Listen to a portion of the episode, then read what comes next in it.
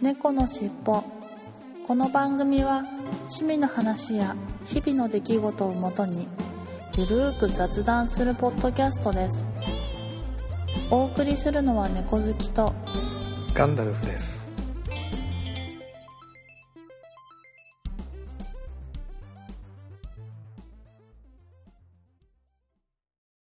猫のしっぽ。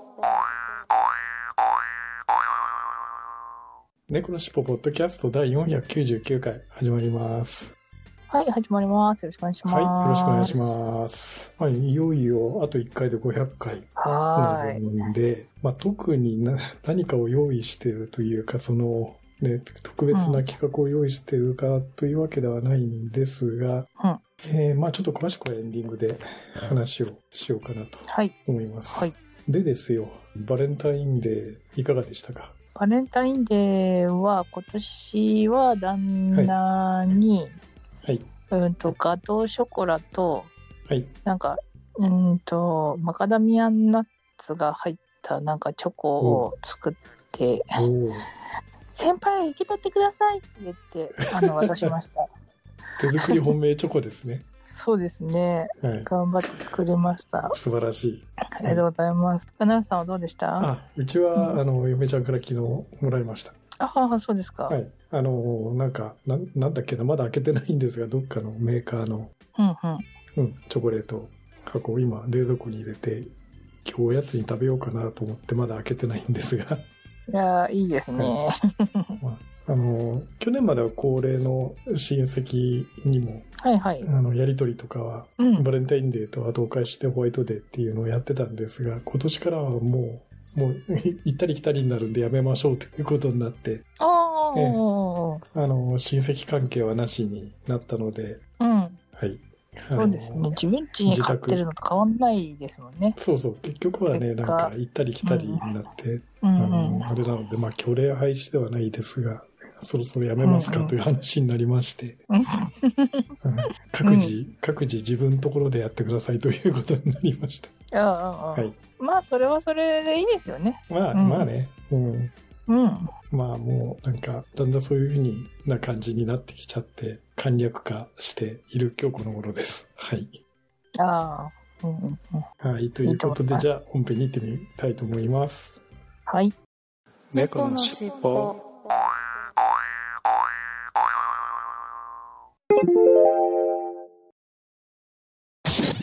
CM とか恥ずかしくないですかね？一応言うときましょうかね。えー京都からポッドキャストを配信しております。1103と書きまして、人さんと言います。こんにちは。ウィークで大体配信しております。カレンダーの赤い日とボンクレ正月ゴールデンウィークぐらいは、ちょっとお休みしたりしておりますけれども、自分の身の回りで起こったこととか、アップル系で自分の感じたこととか、なんだかんだそんなことを話しておりますので、またお時間よろしければお聞きください。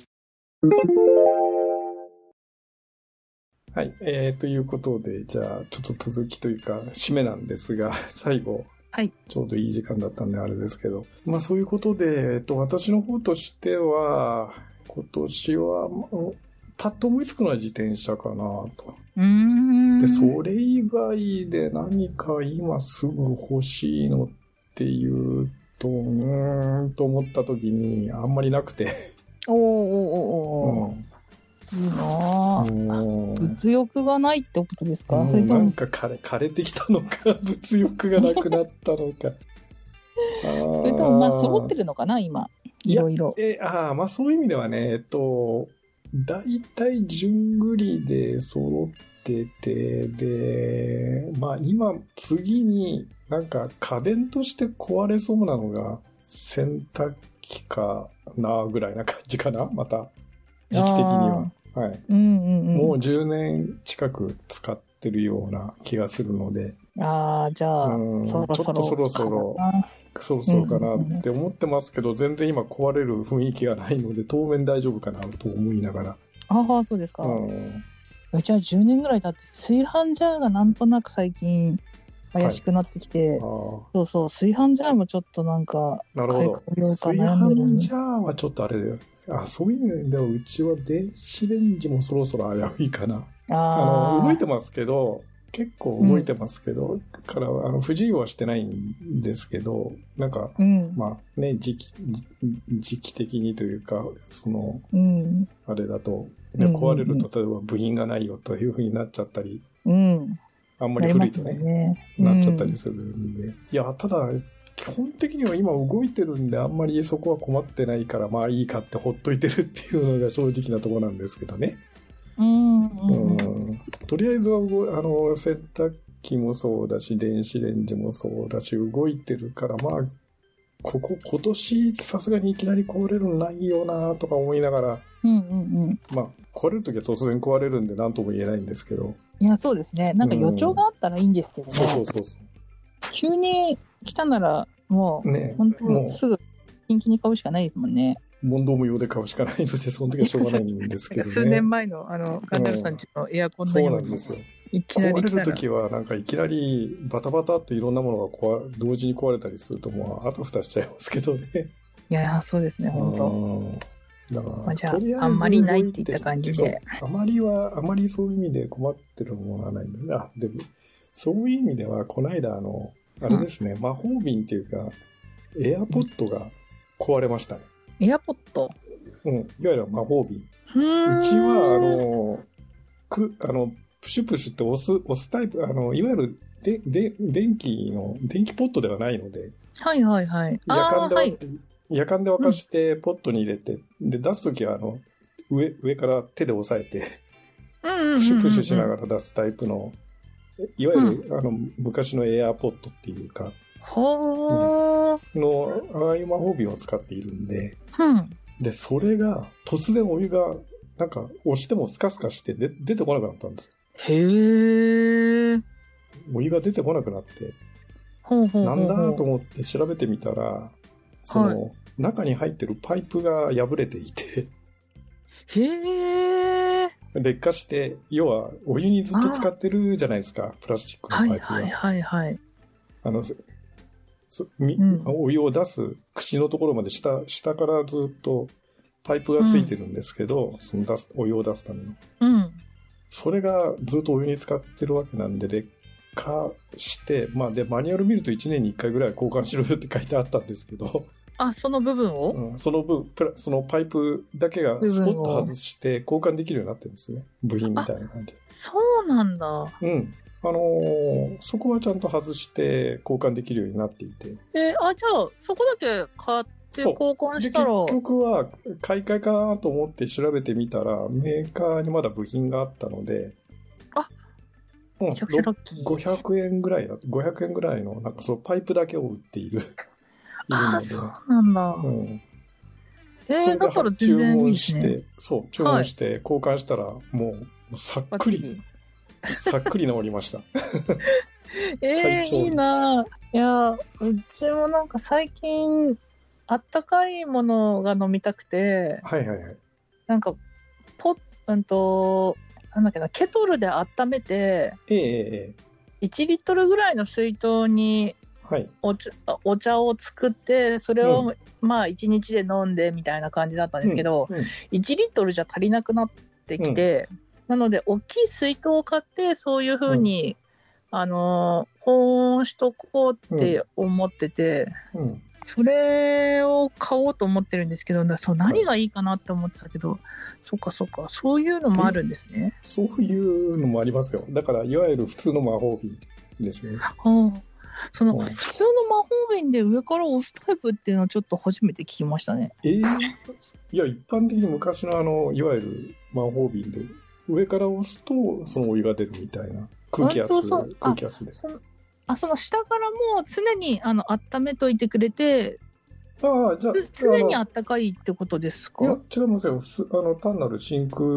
ポットっていうか、普通のあの、水筒、水筒、保温水筒と同じで、あじゃあ持ち運びできるけもちろん持ち運にびはできるけど、あ外には持っていけないですね。あの、魔法瓶の格好してるから。取っ手はついてますから。部部屋の中、部屋の中で使う、お家の中ではもちろん使うタイプの ま魔法瓶ですけどね。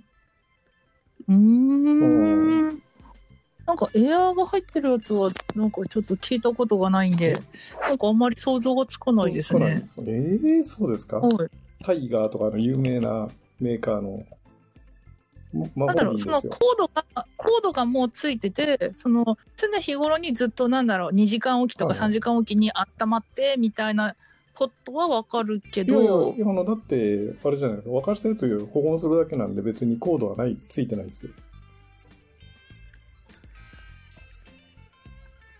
なんか、ま、前も言ってましたよね、そう、けど、あの、なんだろう、なんか私の想像では勝手に、だから大きい水筒みたいな感じなのかなって思ってたけど、多分違うってことですよね。そうです、そうです。あのね、ちょっと待ってね。えーっと、こういう、象印とかタイガーさんのとか、あの、今ちょっと送りますけど、例えば、ちょっと LINE はいにリンクを、写真が載ってるのを送りますが、今 LINE に送りましたが、押すだけポットっていうやつ。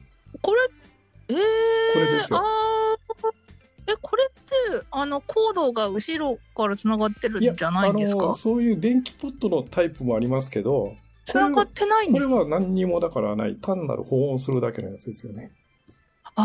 そういうのもあるんだ。うから水筒みたいなもんですよ。ちょっとでかい2そうリ2.2リッターなんで、まあでかい水筒っていうか、へーで、傾けられないので、上から押すと、あの、あドーッと出てくる的あな。のこの横の蛇口のところから出てくるみたいな感。じですよね。あ、そうなんだ。えこういうタイプのやつですね。うーん。エアーポット、いわゆるエアーポットってやつです。あ、そうなんだ。エアーポットっていうのを聞いたときに、はいその、音楽を聴くものだと思ってました。それ iPod ね。いや、そうそう。だから、なうんそのポットと何が関係してるんだろうってちょっと思ってたけど、はいそういうことなんですね。はいまあ、はいいわゆるはい。魔法瓶ですよね。魔法瓶のやつなんですね単。なる魔法瓶で、あの、い電気も何も使わない、単なる保温するだけのっていうあーっていうものがあるんだ。ありますよ。うんへえ。で、この上、上の蓋のところに丸い押すところがついていて、それを押すとはいはいはい空気圧で中からお湯が持ち上がって、ああの、出る蛇みたいな蛇口っていうか、あの、注ぎ口から出てくる。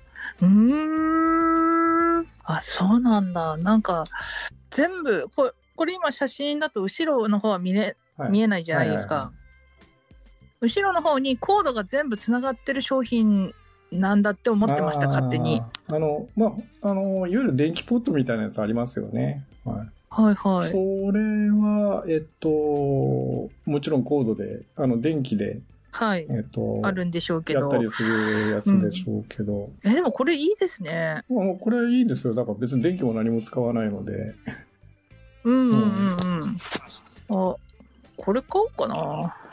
とかいい、どうせ水筒買うんだったらこれぐらいがいいじゃん。2リッター入りますからね。そうですよね。うん結構大、体4000円からはい5000円ぐらいかな。2リッタータイプとか3リッタータイプで。うあーん。のホームセンターとかにも売ってますけどね。そうなんだ。え、ちょっとホームセンター行ってこようと。あの 普通の電気式のやつももちろん売ってますけど、いや、でも、うん、電気だと電気代がかかるかあら、の今電気代高いしこういうやつももちろん売ってますんで、数は少ないですけどね、うん今時なので。あ、そっかそっか。しまった、ごめんなさい。ちょっと間違えちゃった。と、若干でもやっぱ少なくはなってきてるんだ。あの、やっぱり電気で、ほあの、電気で沸かして保温するっていうタイプが一般的なので、うん主流なのでどうしてもです。でちなみに言ってたのはこれですね。揚水パイプっていうあ、これ、こういうのが中に入ってて、はいはいはいこれを。交換したという感じですね。えー、でもこれ交換するだけでずっとあれ使えるのったらいいですよね。長持はいちで。でこれはちょっとあの、でかいタイプのやつなんで、あの、高いですけど、500円ぐらいでしたね。でわ 2, 2リッタータイプのやつ。安かったです。めちゃくちゃリーズナブルですねリー。ズナブルです。でも結構使われてるんですもんね。そうだってそうそうそう。うーん。いや、いいこと聞いたな。いや、うん、これ、水筒買うんだったら、もうこれぐらいのやつの方が、ね、部屋の中で使う分にはいいと思いますよ。持ち運び、でその野外に持っていくっていうあれだと大変ですけど、うん、ちょっとあれだけど、うん、そうですお家のね。中で使う分には十分ですよね。十分ですよね、うんこれ。これだったらカップラーメンも作れそうだし。だから朝沸かして、ね、おうん。お茶飲んだり入れといたら。カップひ昼カップラーメンちょっとっていうような時にはうん。もう一日これ持つので、魔法瓶なので。そうですよね。ちゃんと結構夜まであったかいですか？あったかいです、あったかいです。もちろんもちろん。っああ、そていうか大体そ飲み切っちゃいますけどね、二人、二人がかりでお茶とかなんだかんだやると2リッターぐらいだと。あそうですね。結局朝沸かうん私も1すリットルと、切っちゃうから。うんそう、うん朝沸かすと大体2人で2リッターだと大体夕方にはもうなくなってもう一回沸かし直して貯めとくみたいな感じになっちゃうんで。うんうんうん。あの、冷める前に飲み切っちゃいますよ。ああ、そっかそっか。うんいや、ならちょうど欲しいものリストが増えました。まさか。なんか、一応あの、内部のお湯の量がな、なんか、見えるタイプのはちょっと高いですけど、別に単に保温するだけだったら3000円から4000円ぐらいからありますからね、こういう保温するだけのやつだったら。うんいや、もう中なんて見えなくていいですもん、別に。だいたい1日に飲める量なんて決まってるし。うん。いや、まさか欲しいものが増えるとは思ってませんでした。なるほど。この短い時間の中で。いやーもう本当にね、あのーこういううん感じで、ちょっと今電気代とか高いですから、電気使わないものをできるだけそうですね。うん。やってみるっていうのはいいんじゃないですかね。単に保温するだけだったら。そうですね。例えば今ちょっと送りましたけど、安いのだと3000円ぐらいか。2リッタータイプがありますけどね。お中身こういうー。感じで。えー、え、安い。安いでしょえ、めちゃくちゃガラス、安い。ガラス魔法。あ本当の魔法瓶なんで、そうなんだもう1日、大体1日ぐらいは十分。お湯を入れとけば、あのうんうん1日ぐらいは保温は十分ですよね、大体ね。へうんえ。冷めないですよね、全然。ああ、そうですか。いや、ちょっと最近なんか温活ってやつにハマって、はいあったかいものを食したり飲んだりし,、してるんで、いいですね。やっぱうんまあ、あこの、ホームセンターなんかでももちろんこういうの売ってますから、まあ、偵察してみるのもいいんじゃないでしょうかね、もそうでう。すね、うんまずは。ありがとうございます。はいはい。本当だ、エアーポットって書いてるいや、ちょっと初めて聞きましたよ、うんエアーポットって。そうそうそう。こういうふうに、あの、なんか写真見てもらうとわかるんですけど、上から押すとお湯が出てくるっていう、単純な、単純な仕組みですよね。はいはいはい。ああ、電気繋がってなくてもいけるんですまあね。もちろんですよ。よ。だって、昔から魔法瓶ってあったじゃないですか。電気繋がってない魔法瓶。いや、そう昔からうん魔法瓶ってあったけど、その上の部分をひねったり、もしくはなんかボタンみたいなのを押すうんうんと、上のなんか見えない部分が勝手に開いて、な傾けると出るみたいなはいはい魔法瓶しかうちにはなかったんですよね。そ。れは傾けるタイプのやつですよね。そあ注ぐ、はいはい。いわゆる傾けて注ぐタイプの、もうちょっと1リッターぐらいのちっこいやつだったりしたら、そうです、ね。そうです。なので、こういう押す立派はないポット式のタイプのやつ、魔法瓶は見たことがなかったんで、ああ、こういうのもあるんだってちょっと勉強になりました。逆に2リッターとか3リッターだと傾けられないので、そうですよね。傾けられないんで。お湯危ないし。うんなので、その上から押して空気圧でうん。お湯を出すっていう、エアポットっていうやあ、つです。そうなんだ。で、その代わりの中にそういう揚水パイプっていうパイプが入っているんで、はい。まああの、1年に1回かへー2年に1回ぐらい交換。した方がいいよねっていうだけのあれですけど、あ、でも何年持ったんでしたっけ、うちは3、4神田さんち年ぐらい 交換してなくて、もう本当に劣化せ、劣化してびっくりしたみたいな。あ、そうなんだ。いや、いや、あの、破裂して破裂ってか、あの、破れて、お湯が出なくなってびっくりして調べてみたら、こんな部品があったんだ、みたいな感じで、部品を交換してみたっていう。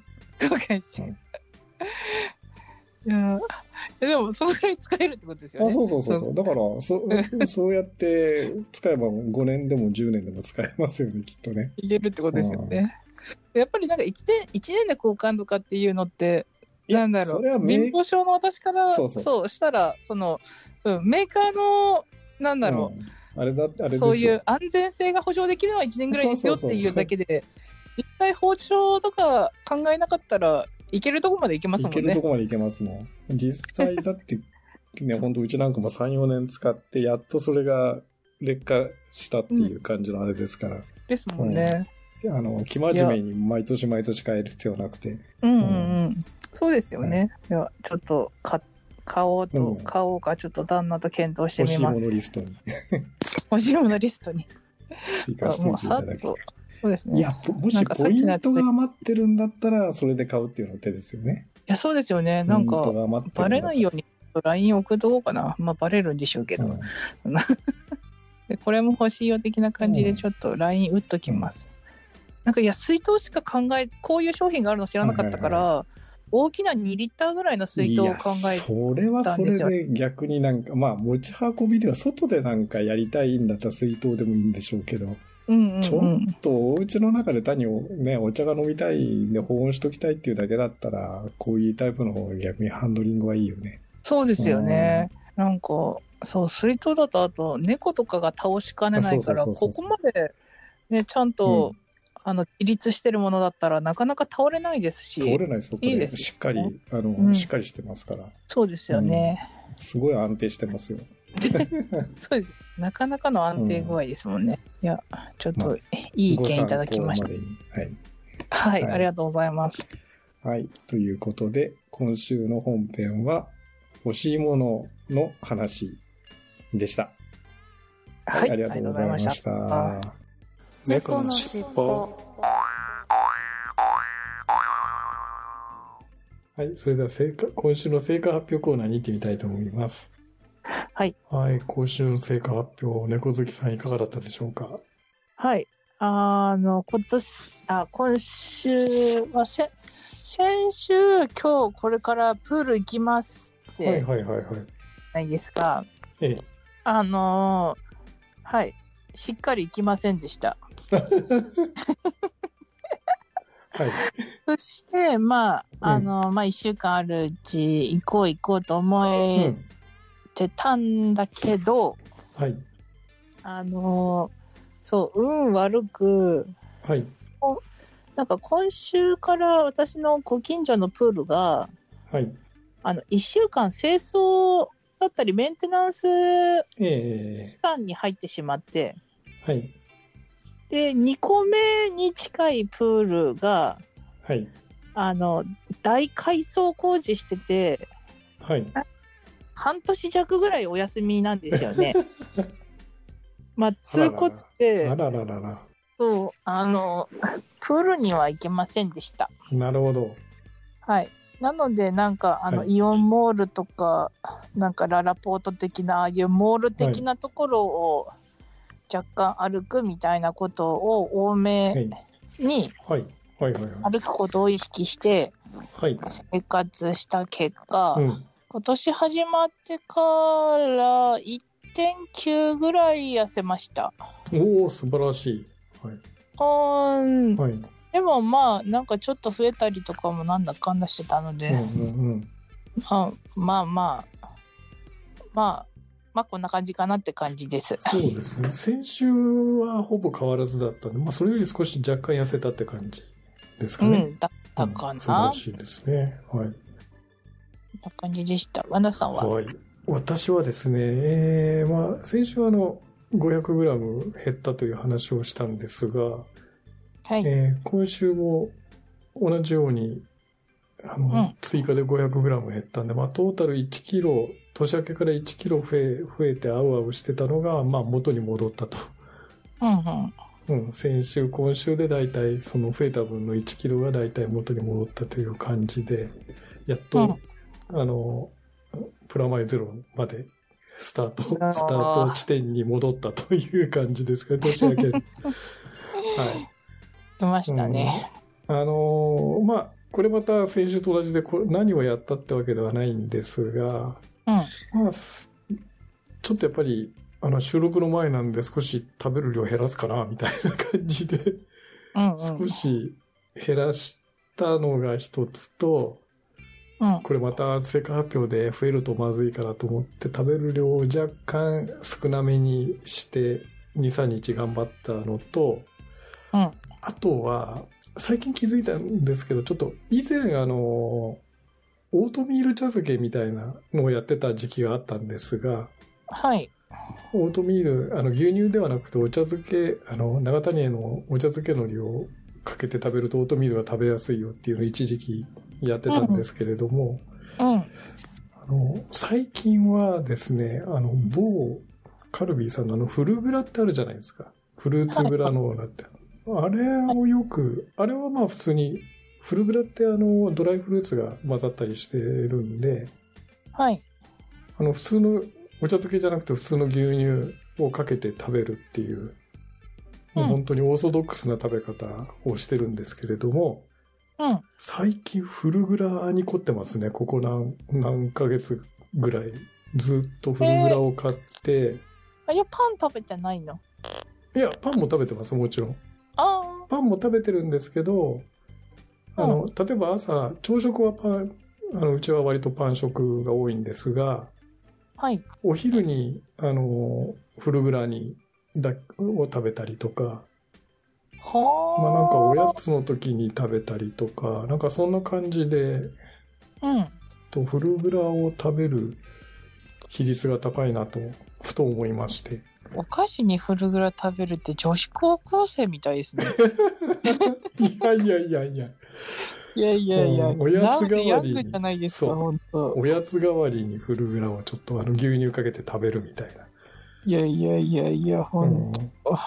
なんて可愛い食生活してるんですねか？、かわいい、かわいい食生活を最近してるなと思って。いや、本当です。うん。びっくり、ほんと。っていうので少し、まあちょっと健健康的というか、あれかなと思って、うん。まあそれも一つあるのかなと思ったりふとしました。ああ、そうなんですうね。ん。フルグラってあんまり食べられないですか？そうですね。3年ぐらい前に、夏のキャンプ、ぜ送集めて送ったら全員当たるキャンペーンみたいのがやってて、はいはいはいはい。なんかちょうど3、4年ぐらい前ってなんか、あの、今までもそのエコバッグみたいのが流行ってはいたんですけど、一気にぐっと流行った時期だったんですよね。で、なので、なんか、その、あと、ケロあの、なんか、ケロックじゃないか、なんか、あの、ライオン？タイガーのなんかマークのはい。コーンフレークありますよね。ああ、なんかありますね。なんだっけな。確かフルグラのメーカーじゃ、ではないのかな？うんなんだっけね。うんなんだっけなありますね。はケロックかな？なんか忘れたけど、そう。い。はいはい。なんかその、なんかタイガーっぽいマーク、はいはい。ケロックじゃなかったんでしたっけ？ケロックでしたっけ？虎、虎のマークは。あ、虎のマークの、はいはい。うん。それですね。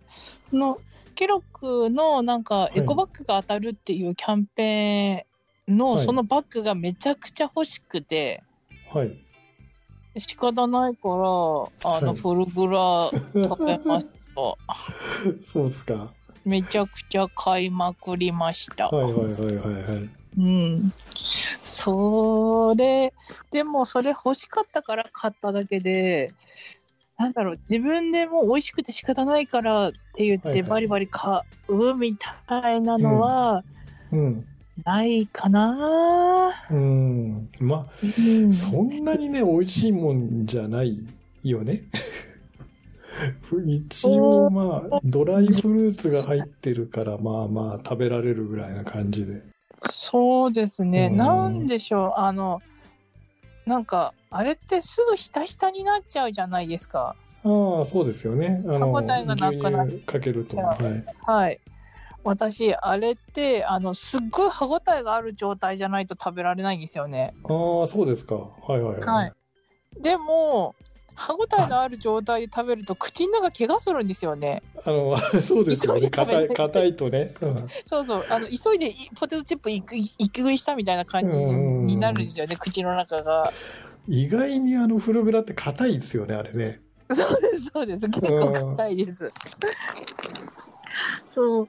でもなんか、ひたひたも私の中では早いから、ああ、いや、でも、そうでもないかな。あ、そうでもないですか、うん。だから結局なんかまあ早食いしてしまって、はいはい。あなんかね多分勝手にじゃあ怖いって思っちゃうのかな？ひたひたになっちゃうのが怖いって思っちゃって食べちゃうのかな、うんうんうん、あの、割と、その、と、うちは、うん今結構ひたひたに牛乳入れますけど、それでもあんまり柔らかくはすぐにはならないですよ。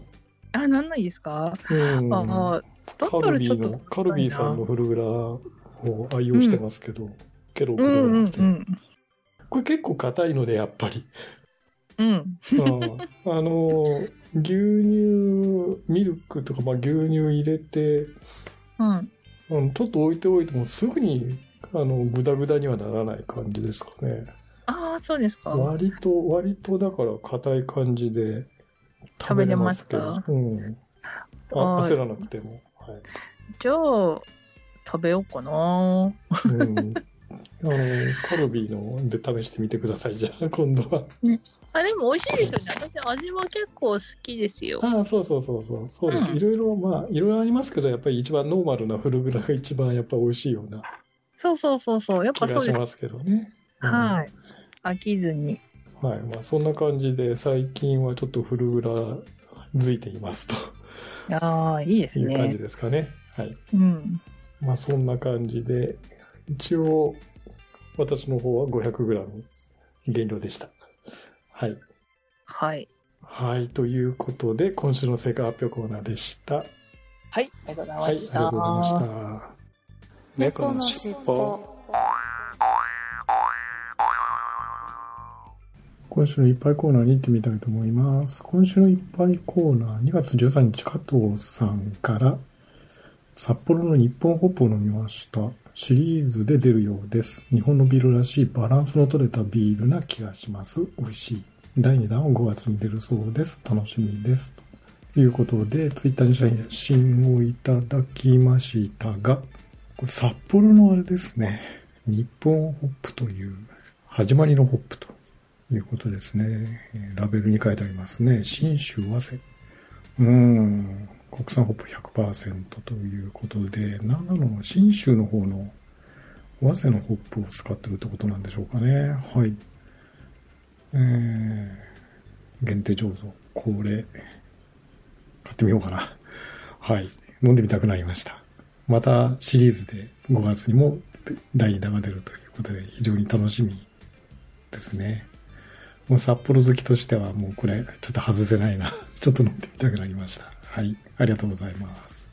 はい。そして、え同じ日に加藤さんからレグローニを作って飲みました。歴史としては食前酒としてできたらしいですが、度数もそこそこあるし、味も割と濃い気がするので、個人的には締めの一杯なイメージのカクテルです。ということで、ツイッターに写真をいただきましたが、ネグローネというカクテル。はい。初めて名前聞きましたけどね。これはカンパリ。それと、これはボンベサファイアですかね。はい。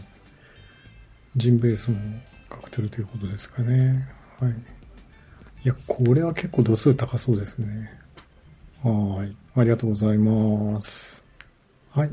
そして、えー2月14日、加藤さんから同じくいただきましたが、木桜ラッキーラビットを飲みました。よく冷えると苦味がしっかりといった感じでしたが、温度が上がってくるとモルトの甘みのような感じも出てきて美味しいビールでした。ということで美味しいというコメントでいただきましたが、ラッキーラビット、えうさぎさんの絵が描いてある木桜のビール。まあ、木桜のビールということで、なんか、本来やっぱり、これね、前からもご紹介いただいてますが、木桜っていうとどうしても日本酒のメーカーという、えあの、先入観というか頭があって、まあ、意外な感じですけどね。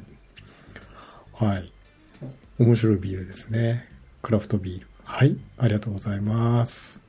はい。ということで、今週のいっぱいコーナーでした。ありがとうございました。猫のしっぽ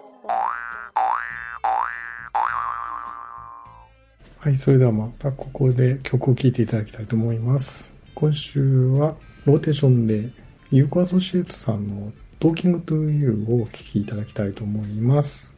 うんこれももう本当に今まで何度もおかけしてるかと思うんですが、まあ本当にね、えー何回聴いてもいい曲だなというふうに思います。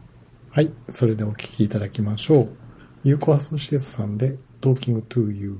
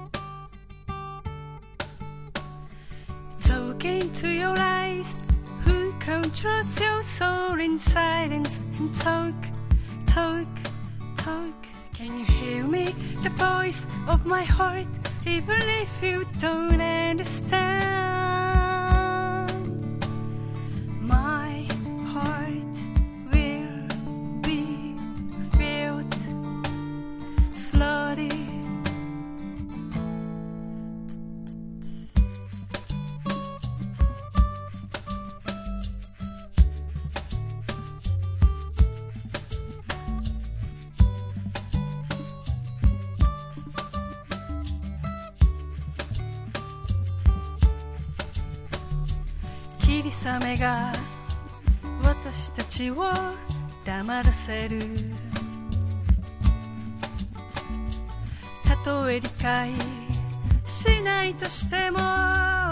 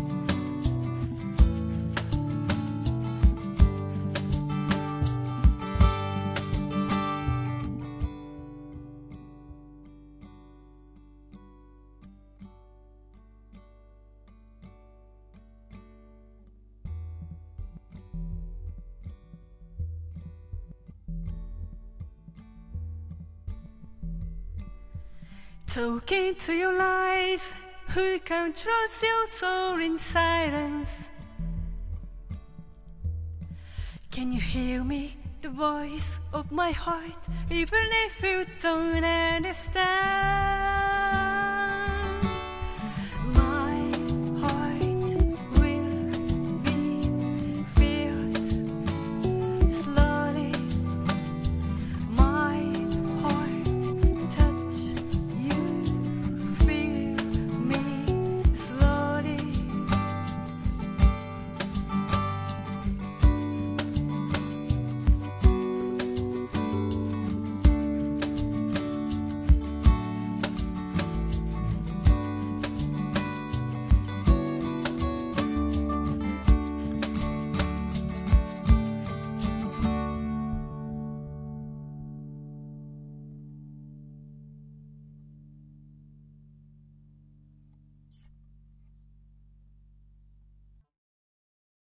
はい、お聞きいただきましたのは、ユーコアソシエイトさんで Talking to You でした。はい、えーローテーションで何度かおかけしている曲ですけれども、えー久しぶりにまた聴いてみると、やっぱりスタイリッシュで、おしゃれな素敵な曲だなと毎回思いますけれども、同じような感想ですが。はい。はい、ということで、今週の一曲コーナーでした。ありがとうございました。猫のしっぽ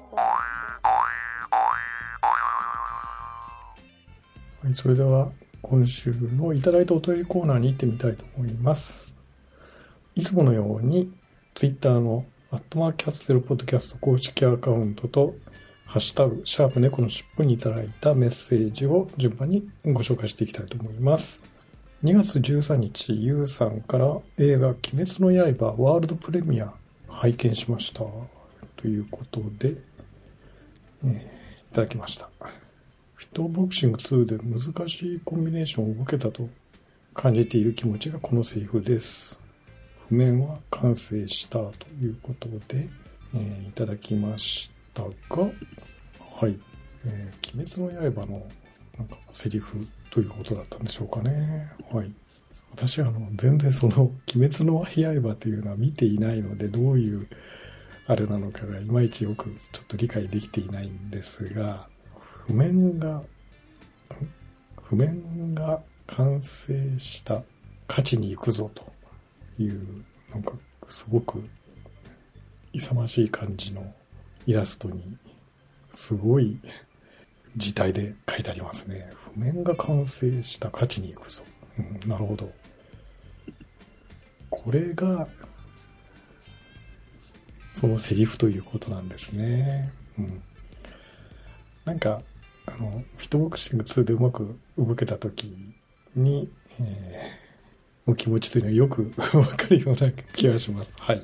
それから、同じヒーユーさんがいつか買いたいところですということで、一眼レフ、えーキャノンデジタル一眼レフカメラ EOS5D Mark II ボディということで、これはね、うん。もう本当、まあ、なんか、やっぱり名機中の名機ですよね、EOS5D。だ高いですよね。38万4000ですよ、アマゾンで。いやいや、これはね、うん、いや、いいんでしょうけど、お高いんですね。す ごいな、これやっぱりね。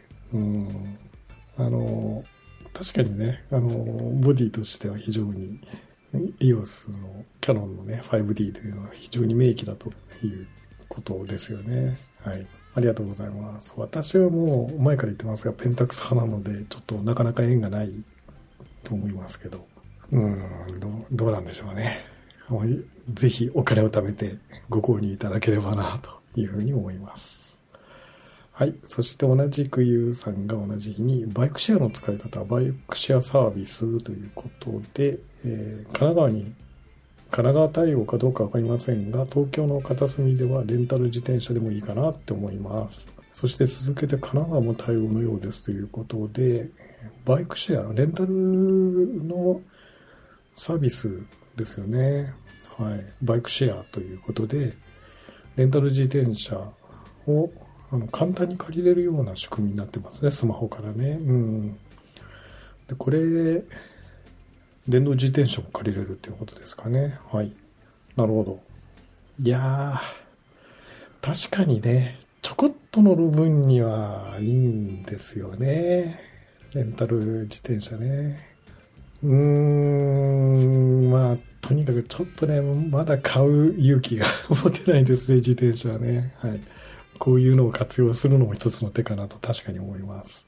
はい。そして同じくゆうさんから、中学生の、中学生の頃の自転車、坂が多い田舎だったので、変速必須で親が買ってくれたものでしたが5万円ぐらいでした。ということでリンクをいただきましたが、ツイッターの方に、ブリヂストンロードも、あー、これね、あの、非常に有名な自転車ですよね、ブリヂストンロードマン。私もちょうどね、これ、中学校、高校ぐらいかな、中学校ぐらいかな、時期的には、はい。あの、ドロップハンドルでね、変速機、5段変速でっていうことで憧れの自転車でしたね。はい。いやー、懐かしいなロードマンね、ありましたね。うん。えで、確かにね、あの、私も田舎で、田舎だと、もうこういう感じで、うんあの、中学生の頃はやっぱり5段変速が流行ってまして、変速機付きで、なおかつドロップハンドルでって、もうこれ定番でしたよね。その頃って結構あの、フラッシャーというかね、荷台のところにあの、ウインカーみたいなのが、あの、右から左に流れたり、左から右、ああの、左の方に流れたりとかね、えーっていうフラッシャーみたいなのがついてたりとかっていうやつもありましたけどね。うん、いや、懐かしいですね、ロードマン。はい。ありがとうございます。はい。えー、と、そして2月14日ゆうさんから公園で佇んでいた鳩近づけないので 60D の 50mm でかなりトリミングしたものですがそんなに潰れてない感じです若干地面のボケみが出てるかもって感じですということでツイッターに写真をいただきましたが 50mm で撮られたにしてはかなりクリアに、はい、撮れてますね。まあ、トリミングされたっていうことなんでしょうが、まあ、佇んでいるね、鳩が、公園の鳩っていうことですけど、うちの近所も結構やっぱ公園いっぱい鳩いますね。はい。あの、多分、誰か餌きっとやってんでしょうね。なんか、散歩で歩い、公園歩いて行ったりするとすぐ寄ってきますけどね。くれくれっていう感じで。はい。ありがとうございます。はい。そして同じ非検知さんから498回拝聴自転車もいいですね。4月以降ルール、過去努力義務が変わり、取り締まりが厳しい様子というふうにいただきました。はい。ありがとうございます。えー、確かこれ結構あれですかね。あの、ヘルメット着用義務かなんかが厳しくなるんでしたっけ？努力義務ですけど。まあ、結構ね、自転車もあの注意して乗らないと、あの、交通事故になったり、ね、歩行者の人とぶつかったりしたら怪我したりってことになったりしますんでね。はい。まあ注意して、自転車乗るときは注意してってことになると思うんですけど、配信の中でも話をしていますが、うちの周辺って坂が多いので、なかなかスピードってきっと出せないんですよね。うん、あの、都内の方はね、東京都内の方は平地が多いので自転車とかすごい乗りやすいと思うんですけれどもうちの周辺はもうとにかく坂が多いので結構自転車辛いかなと思って今ちょっとなかなか踏み切れないでいます。はい。ありがとうございます。はい。そして2月15日加藤さんが急ぎではないですがパソコンをそろそろ買い替えたいなと思っています。以前はなんとなくで買ってしまったが今度は下調べしてからお金も貯めつつ検討中です。というふうにいただきました。はい。ありがとうございます。おパソコンですか。はい。えー、Windows、Mac、どっち行かれるんでしょうね。加藤さんは。まあ、あんまりね、今はまあまあ、どっちを買ってもまあ、あの、そんなに、外れることはないんでしょうけど。いや、まあ、ちょっとね、確かにいろいろ、あの、CPU 変わったり、メモリーの規格が変わったり、SSD の規格変わったりと、いろいろ規格が変わったりで、あの最近なかなかハードの選定もめんどくさくなってますよね。もう私はもう今のところ個人で買うのは Mac 一筋なんで、あまり迷わないんですけれども、Windows だと逆に選択肢多すぎて迷いますよね。はい、ありがとうございます。はい、そして2月16日、ゆうさんが、この度、投稿用のチャンネルを新設しましたので、今後は新チャンネルを更新していきます。新チャンネルも登録いただければ幸いです。ということで、YouTube の、えーこれ多分ヒトボクシングを投稿されるチャンネルを作られたということで、U のゲーム紹介ということですかね。はい。あのーチャンネル登録しましたよ。はい。ありがとうございます。もうすでに登録者数20になってますね。今見たところ。はい。U のゲーム紹介というチャンネルですね。はい。ありがとうございます。あの、また定期的に見に行きたいと思います。はい。そして、えー同じ日アポロさんが令和5年2月16日のポッドキャストキーだより丸1ということでいつものように、あのーポッドキャストの拝聴報告を上げていただいてます。えー猫の尻尾498回を聞いていただいてます。たくさんのハッシュタグの中でね、あの猫の尻尾も入れていただいてます。ありがとうございます。はい。そして、黒柳りんごさんと、これは、キュリオシティを配信されている黒柳りんごさんですね。はい、ありがとうございます。猫の尻尾492、93聞きました。私はソース派です。目玉焼きはソースか醤油マヨネーズ。お子ちゃま口かも笑いと。エビフライはタルタルソース派。ちなみに白身魚のフライにもタルタルソースがあると嬉しい。美味しそうなお酒の話や素敵な音楽の話、リラックスして聞けますね。ということで聞いていただきました。猫の尻尾。はい、ありがとうございます。えー、あの黒柳りんごさんのキュリオシティ、私もずっと以前からね、聞いていたんですが、492回で CM を、493回かな ?CM を入れさせていただいててたんで、まあそれきっかけでき、あの、CM 入れさせていただきましたというふうに、えーご報告したら、聞いていただいたということで、ありがとうございます。で、えー一応黒柳りんごさんはソース派ということですね。はい。目玉焼きはソースか醤油マヨネーズ。うん、これは私とほぼ同じですね。エビフライもタルタルソース派。これも同じですね。白身魚のフライもタルタルソース。うん、これも完全に一致してますね。ありがとうございます。いや、これね、うん。あの、非常に傾向が似てて嬉しいですね。はい。ありがとうございます。はい。そして2月17日、ゆうさんが左右ステップコンビネコンビ鬼モードということでフィットボクシング2またやっておられますよね。はい。はい。で、高めのおじさんがダイエットして再びリバウンドしないか毎日見て楽しんでね、一日ハッピーにす過ごせそうならいかがですか？チャンネル登録いかがでしょう？というふうにいただきました。はい、ありがとうございます。はい。えー、もうね、これ、なんか、すごいですね。いつも見ててもフィットボクシング2。はい。ついついやっぱ見入ってしまいますよね。あ、おじいさんの、あの、リバウンドしないか毎日見て楽しんでねということで、ちゃんとチェックしておこうと思いますよ。リバウンドしてないか。はい、ありがとうございます。はい。そして同じ日、ゆうさんが冷蔵庫で眠ってたキャベツ、まだ食べられそう、なんだかすごいっていうことで、えー、ツイッターに写真をいただきました。キャベツの千切り50円引きっていうシールが貼ってあって、よく見ると、え加工日が1月30日で消費期限が2月2日ってもうこれやめましょうよ。今日は2月、えーもう2週間ぐらい経ってるじゃない？いや、ダメでしょうよ。もうやめましょう、やめましょう。はい。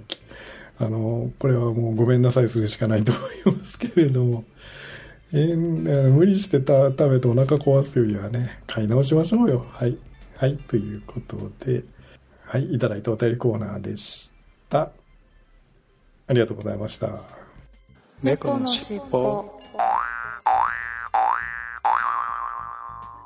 はい、エンディングです。はい。はい。あの、ちょっとオープニングでもちらっと話しましたが、よまあ次回500回ということで、はい。えーまあ普通だったらなんかいろいろプレゼント企画とか他の番組さんはよくやられるんですが、うちはあんまりそういうこと考えていなかったので、まあうんうん特に500回といえども淡々とやるだけかなとそうですね。うち担々が売りなんでね。淡々が売りなので、あの、はい平常心で非常時500回、平常心でその500回をまあ、はい。あの迎えるんですが、まあ、一つだけちょっとうん。500回記念であることをやるので、まあ、それを次回お楽しみにしていただければなぐらいなうんうんうん。話なので、ちょっとまだネタバラシはしませんので500回になってた時にはいちょっとお話はしようかなと思いますが、はい。まああの平常心でその方もまた あの、ワンパターンというかはい。ね水戸黄門のごとくはい。あの淡々とやる感じになると思いますのであまり期待されずに500回を迎えていただければなと思います。はい。はいということでじゃあいつものお願いします。はい。ではでは行きますよ。はいせーの。次回も聞いてくだくさいださいね。ね。はい最後までお聞きいただきありがとうございました。それではいつものように猫のしっぽのエンディングテーマ「風の猫さんご提供の三毛猫風の歌を聴きながらお別れしたいと思います。はいそれでは失礼します。はい。失礼します。